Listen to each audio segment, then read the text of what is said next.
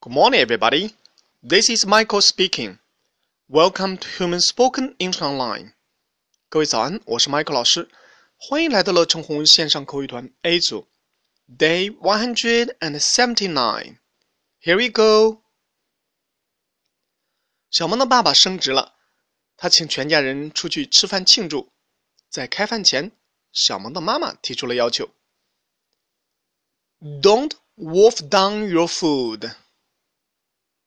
OK，妈妈说的意思是：Don't wolf down your food，不要狼吞虎咽哟。Don't，don't，不要，wolf down，wolf down，哇，这个就是狼吞虎咽的意思。这里面有个单词 wolf，狼，对不对？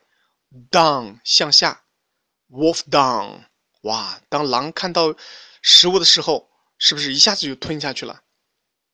Your food，你的食物。Your food，整个句子完整来一遍。Don't wolf down your food.